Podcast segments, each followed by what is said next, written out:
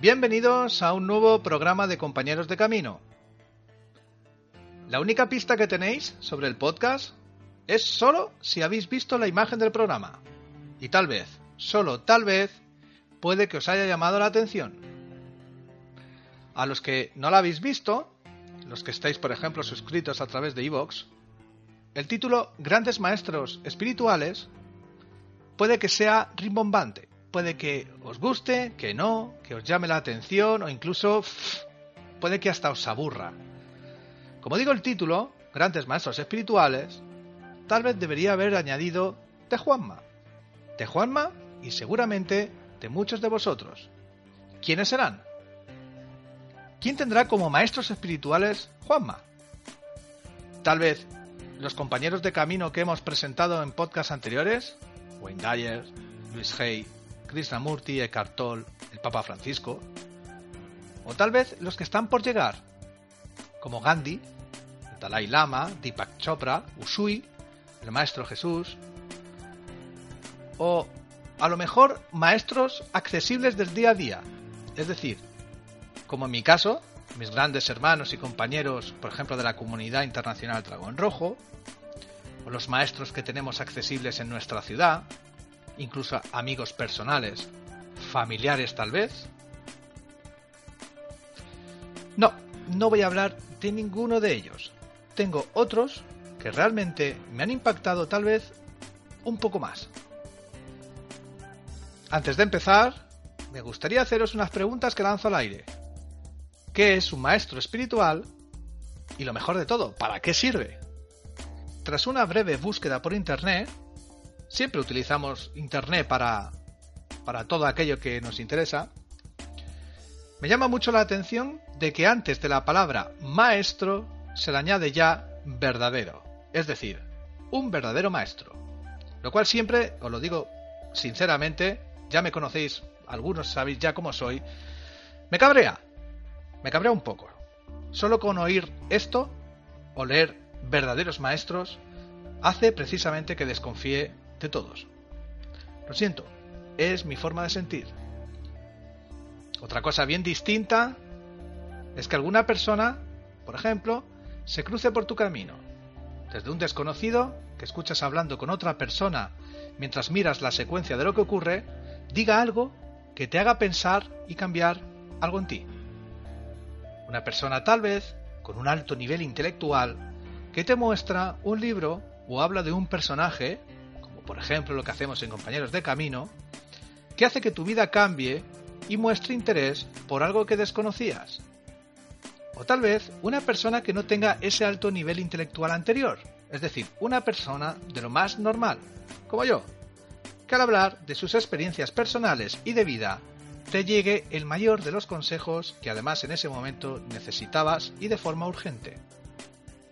O tal vez un niño, un crío que con su naturalidad de expresión y de comunicación aplastante te recuerda que vas por el mal camino. Tengo conflicto también con el término espiritualidad, en serio. Hay tal saturación de... Voy a decir... Mm, historias raras que llegué a coger empacho espiritual. Y no hice nada más en mí que aborrecer gran parte de todo esto. Hasta que salió mi niño interior y empecé a divertirme. Creo, de verdad que lo creo, que a cada uno de nosotros nos llegan los mensajes adecuados por caminos extraños, por vías realmente curiosas. Y además tienes tu Satori, tu despertar personal, ya sea como dije antes, a causa de un niño un desconocido cualquiera, una persona preparada y formada, una puesta de sol, un cuadro, un templo, la música, el silencio. ¿Un maestro espiritual puede ser el silencio?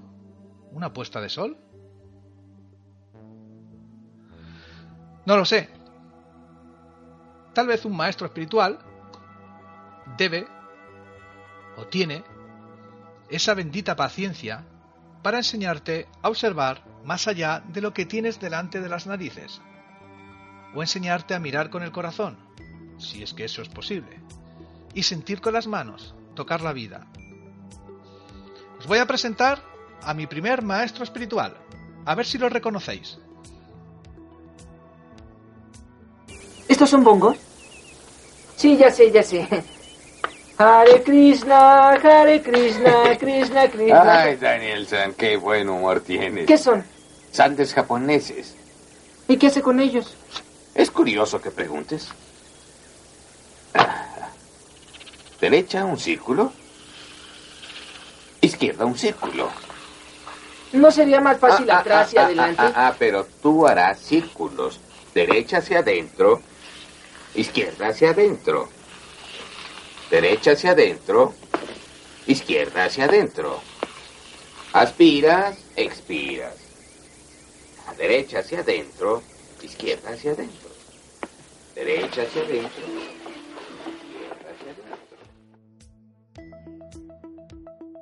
Claro que sí que lo habéis reconocido. El entrañable y adorable señor Miyagi de Karate Kid. Dando lecciones a un joven Daniel San que no es capaz de ver ni entender lo que el maestro está haciendo por él. Esto es habitual, ¿verdad? ¿Cuántos de nosotros hemos prejuzgado no solo a un maestro, sino a cualquier persona que nos intenta enseñar algo? Pensar una cosa, cualquier maestro, cualquier persona, estará dispuesto a enseñarte algo beneficioso para ti si tú quieres realmente. Si ya lo sabes todo, ¿para qué estás o has buscado un maestro? O mejor dicho, ¿por qué entonces no lo eres tú?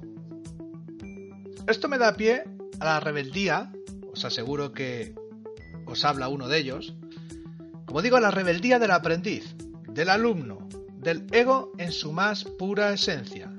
Vamos a escuchar otro gran maestro personal en el cual deja muy clara evidencia de lo que os estoy hablando. Oh, no. Jamás la sacaremos de ahí. ¿Tan seguro estás? Tú siempre dices que no se puede. Nada oyes de lo que digo. Maestro, mover piedras es una cosa, pero esto, esto es totalmente diferente. No, no es diferente. Solo es diferente en tu mente. Tienes que olvidarte de lo que has aprendido. Está bien, lo intentaré. No, no lo intentes. Hazlo o no lo hagas. Pero no lo intentes. Os voy narrando la situación. Star Wars, el Imperio contraataca. Maestro Yoda le está dando una terrible lección al joven Luke Skywalker. El X-Wing de Luke Skywalker, el característico caza estelar en forma de X, está bajo las aguas y algas del pantano de Dagobah. Luke no escucha al maestro Yoda. Luke no cree al maestro. Luke no cree en sí mismo. No puedo. Es demasiado grande. No importa nada el tamaño. Mírame a mí. Me juzgas por mi tamaño, ¿verdad? ¿Mm? ¿Mm? Y no deberías hacerlo. Para mí el aliado es la fuerza. Y es un poderoso aliado. La vida la crea y la hace crecer. Su energía nos rodea y nos une. Nosotros dos, seres luminosos somos, no esta materia bruta. Y debes sentir la fuerza a tu alrededor. Aquí, entre tú y yo. Sí, el árbol, la roca, por todas partes, ¿sí? Incluso entre la tierra y la nave.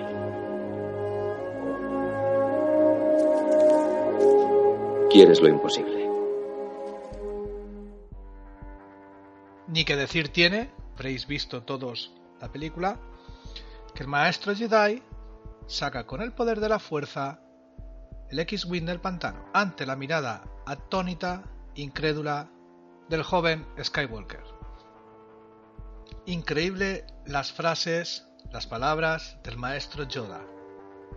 Tú siempre dices que no se puede, nada oyes de lo que yo digo, no es diferente, solo es diferente en tu mente. Tienes que olvidarte de lo que has aprendido. Y la mejor de todas, para mí, no, no lo intentes. Hazlo o no lo hagas, pero no lo intentes. Impresionante el maestro Yoda. La cara de Luke Skywalker es de, lógicamente, de asombro, de cómo lo ha hecho. Tiene una prueba, un ver para creer. Nuevamente, no creemos en nosotros. A la vista de la prueba de que sí, el maestro Yoda es capaz de hacerlo, queremos saber rápidamente cómo se hace sin ni siquiera pasar por esa experiencia, la experiencia del aprendizaje. Una respuesta válida sería la que le da Sócrates, interpretado por Nick Nolte, al joven gimnasta Dan Milton en El Guerrero Pacífico. Vamos a escucharlo. Dígame cómo lo hizo.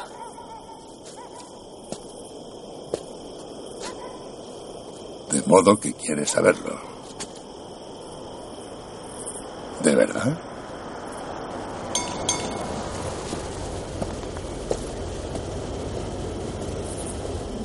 ¿Cómo va la noche? Oiga, el tejado está a una altura de tres o cuatro metros. Nadie puede hacer un salto vertical de más de un metro y medio. Soy gimnasta. Uno de los deportes más exigentes, aunque desconocidos. Los espartanos de la antigua Grecia también eran gimnastas. Saltaban por encima de los toros. Así se entrenaban los guerreros de élite. ¿No sabías eso? Sé más de lo que piensa. Y piensas más de lo que sabes. Conocimiento no equivale a sabiduría. ¿Y dónde está la diferencia? ¿Sabes cómo limpiar un parabrisas? Sí. La sabiduría consiste en hacerlo.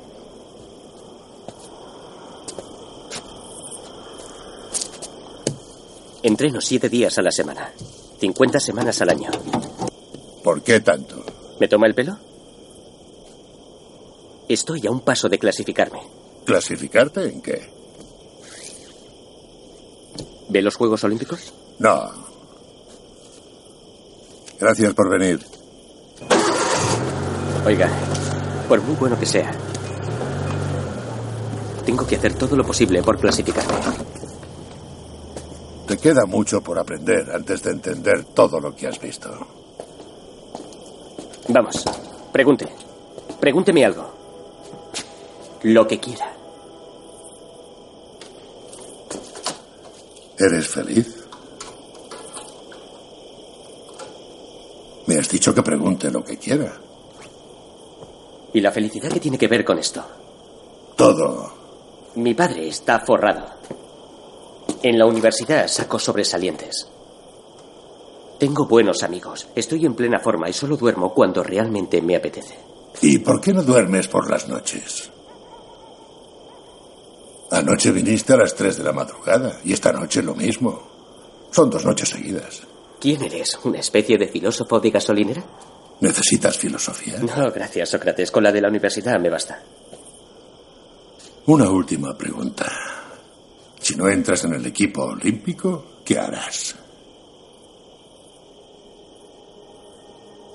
¿Si no qué?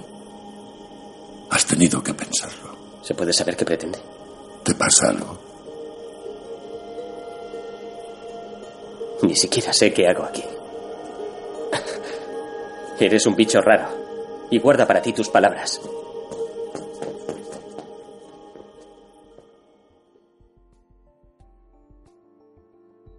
La actitud y la respuesta del rebelde aprendiz ya la habéis escuchado.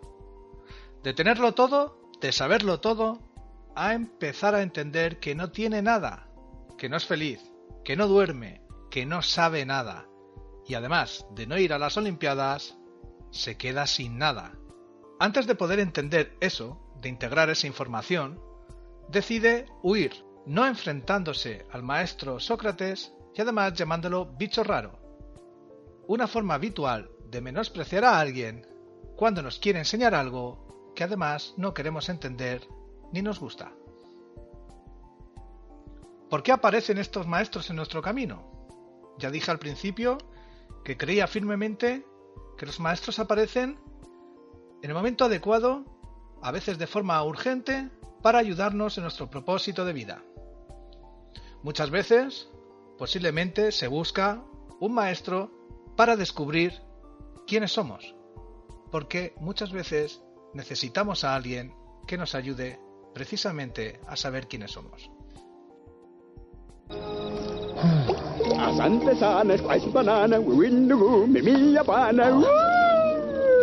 Vamos, corta con eso. Si lo corto, vuelve a crecer. Nico desquiciado. Ya, deja de seguirme. ¿Quién eres? La pregunta es, ¿quién eres tú? Creí saberlo, pero no estoy seguro. Yo sé quién eres. Shh, ven acá, es secreto. Ya basta. ¿Qué quiere decir todo eso? Quiere decir que eres un simio y yo no. Creo que estás algo confundido. No. Tú eres el confundido. No sabes ni quién eres. Y supongo que tú sí. Claro, eres el hijo de Mufasa. Adiós. Oye, espera.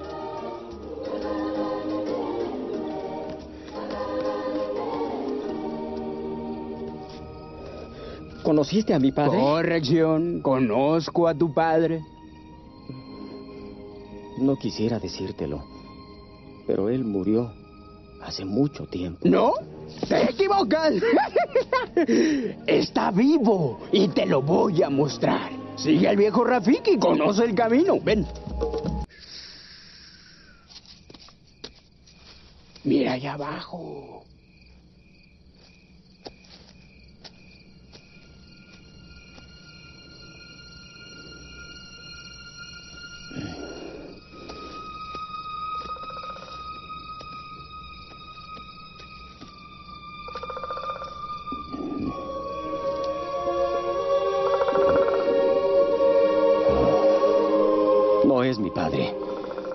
Solo mi reflejo. No. Ahí está.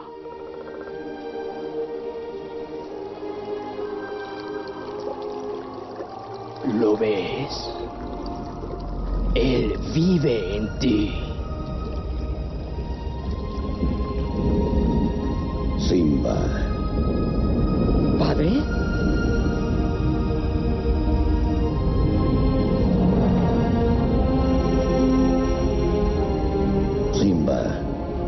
Has olvidado. No, eso nunca.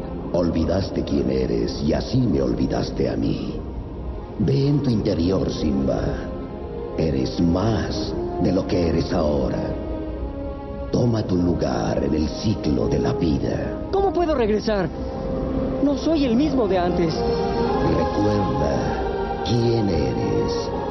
Tú eres mi hijo, el rey verdadero. Recuerda quién eres. No, padre. No me dejes. Recuérdalo. Padre, Recuérdalo. no me dejes. Recuérdalo.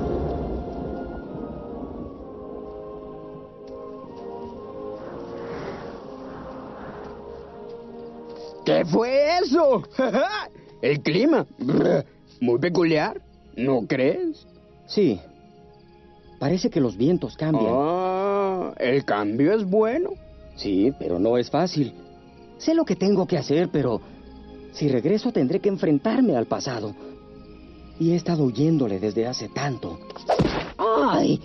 ¿Por qué hiciste eso? No importa. Está en el pasado. Sí, pero me dolió. Oh, sí, el pasado puede doler. Pero según lo veo, puedes o huir de él o aprender. ¿Ves? ¿Y qué es lo que vas a hacer? Primero, te quito el bastón. No, no, no, no, no, no mi bastón. Oye, ¿a dónde vas? Voy a regresar.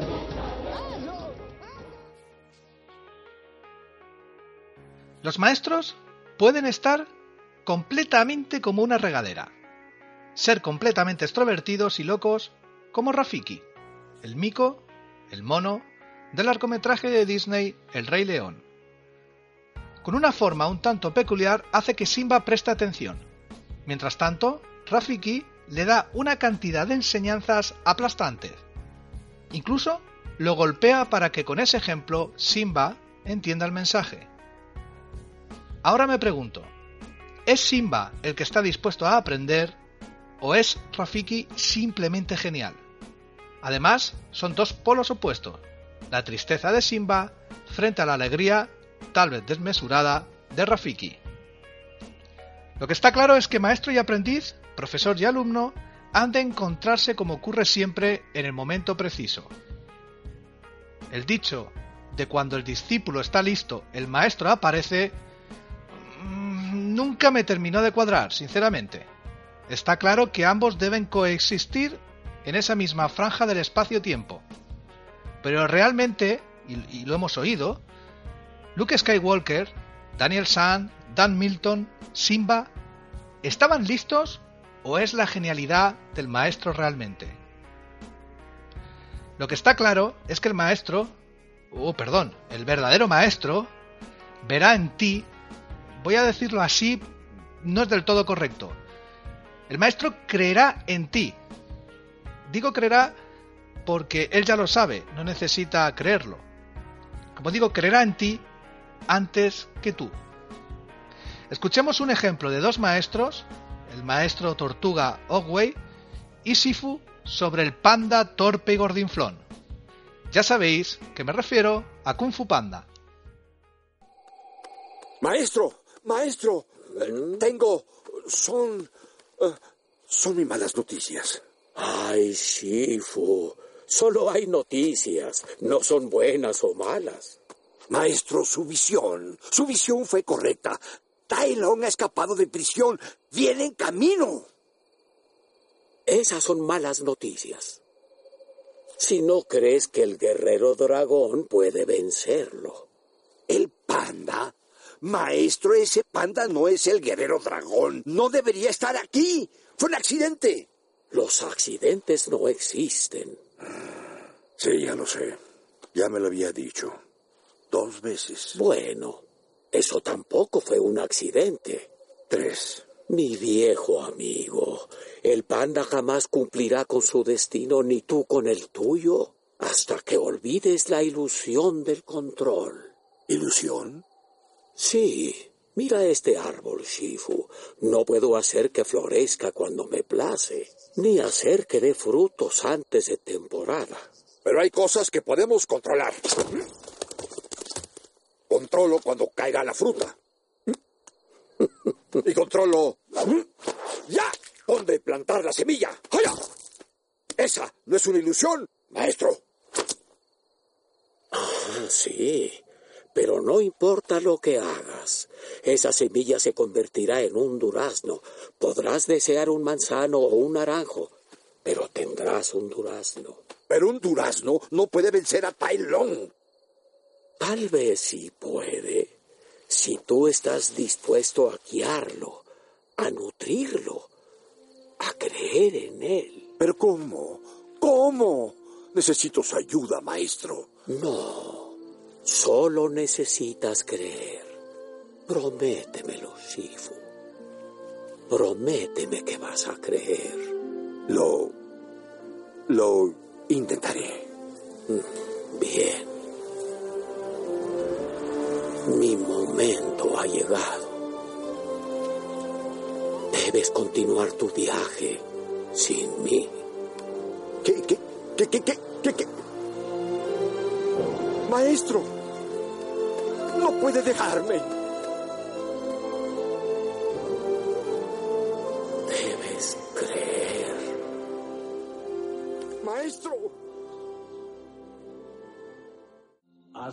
Con el melocotonero sagrado de la sabiduría celestial. Oh. Es todo eso, cuánto lo siento, que ya que un melocotonero mal. Lo entiendo. Te lanzas a comer cuando estás alterado. ¿Alterado? No, ¿qué va? ¿Por qué cree que estoy alterado? ¿Por qué estás alterado? Ah. Probablemente hoy la he pifiado más que nadie en la historia del Kung Fu. En la historia de China. En la historia de las pifias. Probablemente. Y los cinco. Me cachis, ¿quién lo diría? Me odia a tope. A tope. ¿Cómo va a poder Shifu convertirme en el guerrero del dragón? Mire, yo no soy como los cinco. Yo no tengo garras, ni alas, ni veneno. Hasta Mantis tiene esas cositas. Tal vez debería dejarlo y volver a hacer fideos. Dejarlo, no dejarlo. ¿Fideos? ¿No fideos? Te preocupas demasiado por lo que ya fue y por lo que será. Hay un dicho. El ayer es historia. El mañana es un misterio. Sin embargo, el hoy es un regalo. Por eso se le llama presente.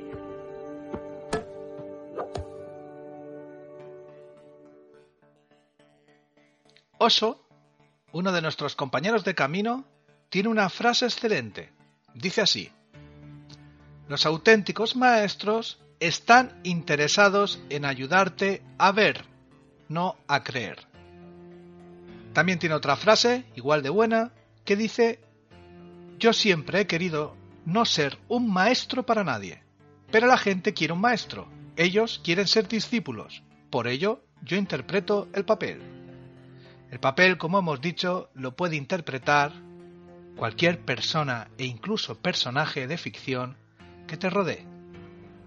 Vamos a terminar con el maestro Roshi, es decir, el maestro de Son Goku en Bola de Dragón, serie mítica de dibujos animados de mi generación.